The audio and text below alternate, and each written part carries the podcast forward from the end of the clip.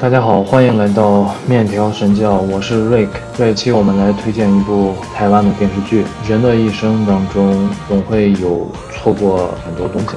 但是只要我们坚持走自己的路，那么错过之后还会再有相遇的可能。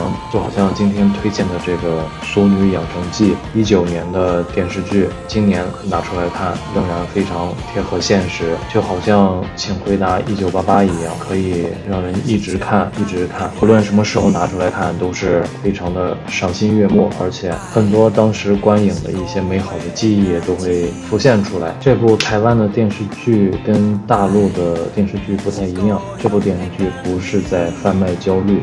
大陆的电视剧总是在一种独特的成功标准或者说价值观之下来拍摄，导致它跟台湾的或者跟欧美的电视剧有比较大的区别，总是让主人公的家庭、事业、爱情都功德圆满，这才叫做成功。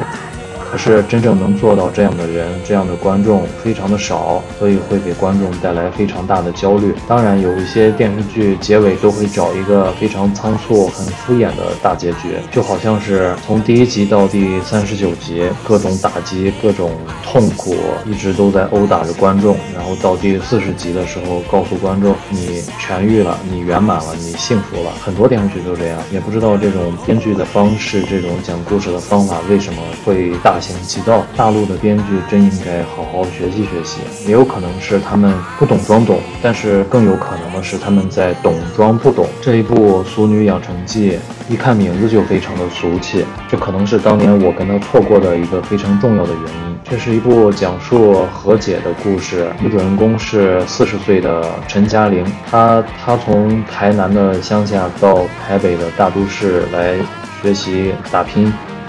到了四十岁，仍然没有房、没有车、没有事业、没有爱情，也没有婚姻，也没有孩子，就只攒下了一点钱。在大众的眼光里，他肯定是不会幸福的。这部电视剧就是在讲他追求幸福的过程，没有传统意义上的努力工作、加班挣钱，没有贷款买房买车，也没有为了所谓的婚姻而委屈自己追求的爱情。电视剧穿插了两条故事线，一条是四十岁的现。现代的陈嘉玲，一条是十几岁的过去的少女陈嘉玲，一边是面临到各种困难困境得不到解脱的陈嘉玲，另一边是在家庭的鸡毛蒜皮和家家长里短当中感受到家庭成员之间相互的爱和温暖的陈嘉玲。两条主线互相穿插，有因有果，互为因果。最后呢，主人公能够真正的回归家庭，回归自己的初心，让观众看了之后心中也感受到非常。的温暖，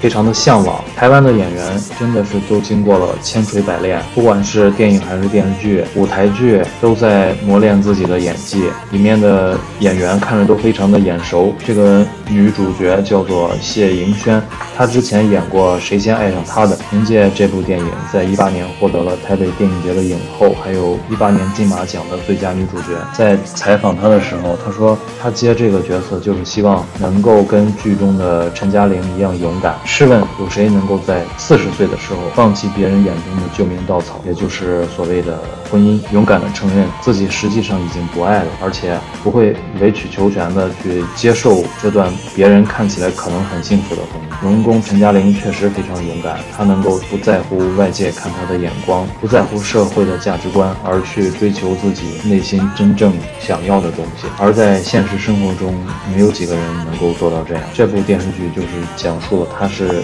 如何做到的。如果我们也想像他一样勇敢的话，我们就得看一下这个女主角从小到大，她都经历了些什么。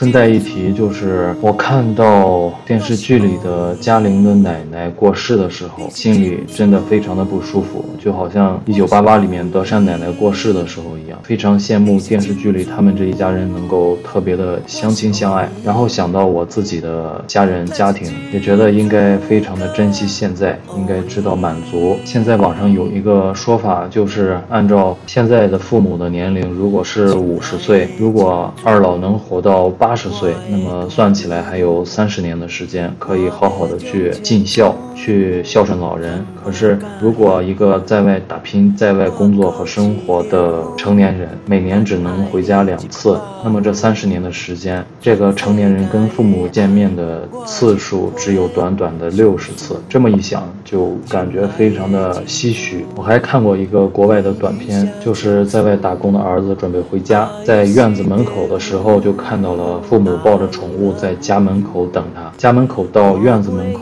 短短的几步路，这个年轻人。每走一步，他的父母就苍老上很多。直到他走到家门口的时候，父母都已经不在了。这两个例子都有异曲同工之妙。看到嘉玲奶奶在去世前跟嘉玲讲的话，让嘉玲勇敢的好好的做自己，也让我非常的感慨。之前我一直强调的是，父母不要因为孩子的原因而委曲求全的生活在一起，因为父母是孩子的老师。到孩子长大之后，他会。跟父母一样委曲求全，为了他的孩子而牺牲掉自己的一生。所以，我认为做父母的应该先有勇气追求自己的幸福，先要知道自己到底要什么，知道会付出哪些代价，然后才能知道这个代价值不值得付出。这样让孩子学习了之后，他就会比我们勇敢很多，比我们也幸福很多。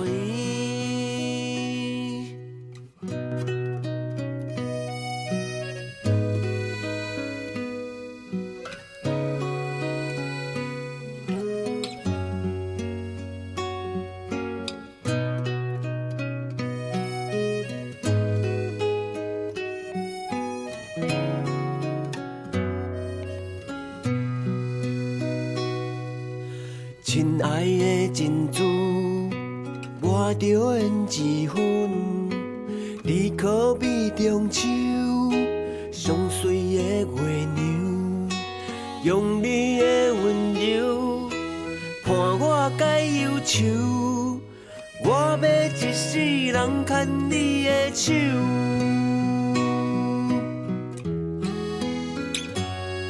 你是珍珠。我是乌圆，你是珍珠；我是乌圆，你是珍珠；我是乌圆，咱是珍珠甲乌圆。你若无爱我，我就乌圆乌圆乌圆；你若无爱。我着乌依乌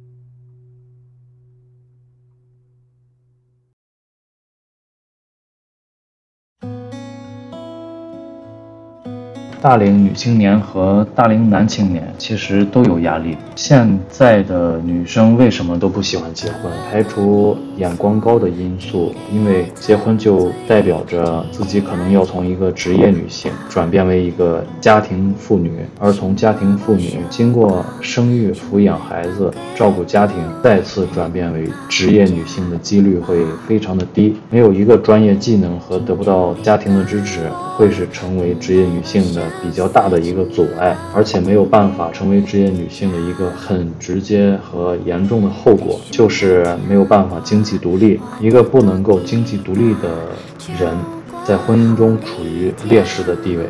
这个时候，如果到了中年，那么恐怕面临的危机将会非常大，因为他这个时候前面看不到光明。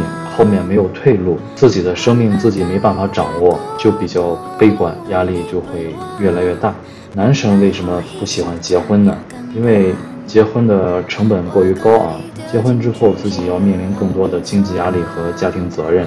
这对于一个刚刚熟悉社会规则的年轻人来说，压力还是比较大的。这个男性在房贷、车贷的压力下，会一直坚守工作岗位，不敢有一点松懈的想法，然后坚持到三十五岁。如果没有成为中级管理者，那么等待他的将会是被裁员。三十五岁到四十岁之间的男性，如果失去工作，那么将会是毁天灭地一级的灾难。车贷、房贷加上生活开销，加上子女的学费，会把任何一个中年男人压垮。贫贱夫妻百事哀，因为他现在并不年轻，身体也不如从前，生存技能也不能与时俱进。这个时候，不论是再去创业或者再去找工作，对他来说都是非常非常困难。鉴于以上两个原因，现在九零后的结婚率只有百分之十，而且这个离婚率也非常非常的高。可能这就是他们比我们八零后的人聪明而且勇敢。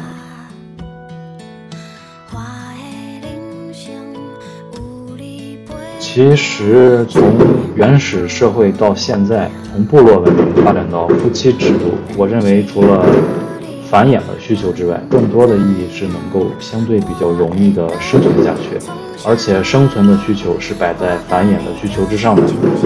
况且一夫一妻制也是近代物质水平提高丰富之后，人类不用担心食物短缺、贫富分化没有那么高才推行开来的。之前的一夫多妻制是贫穷的人口为了生存下去才会攀附在少有的掌握社会财富和特权的人群身边。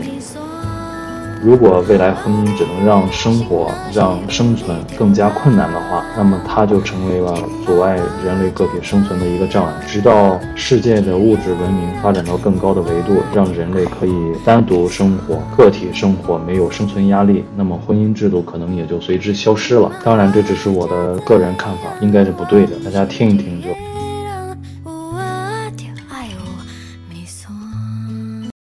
前段时间比较火爆的都挺好，跟这个《俗女养成记》很多特征都很像，都是两条叙事线索，家庭组成也比较相似，都是一个独立女性的成长之路。可是都挺好，这部电视剧的角度就比较现实，比较敏感，关注的都是实际的问题，人与人之间的矛盾和争执，这注定就不会是一个温馨的剧。《俗女养成记》就。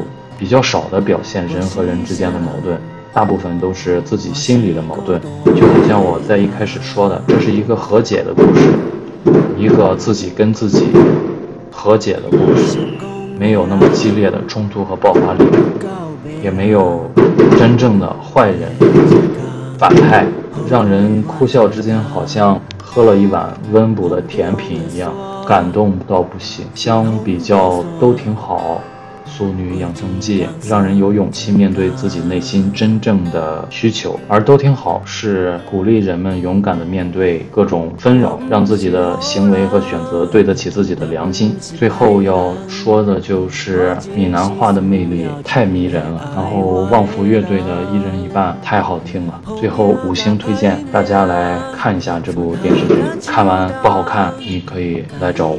在剪辑的时候发现这一期的录音音质。非常差，而且不知道为什么会有好多人在放鞭炮，实在是抱歉，以后一定会注意这个问题。这次的录音时间比较短，总共就十来分钟，但是呢，内容还是比较多的。我觉得我的想法也是挺偏激的。如果大家有不同的想法，可以跟我来讨论。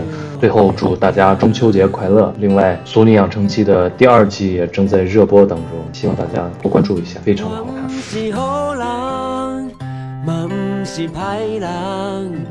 我只是需要一个爱我的人，好命甲歹命。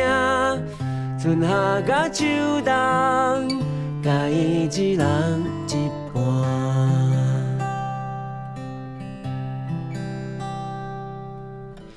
我毋是好人，嘛毋是歹人，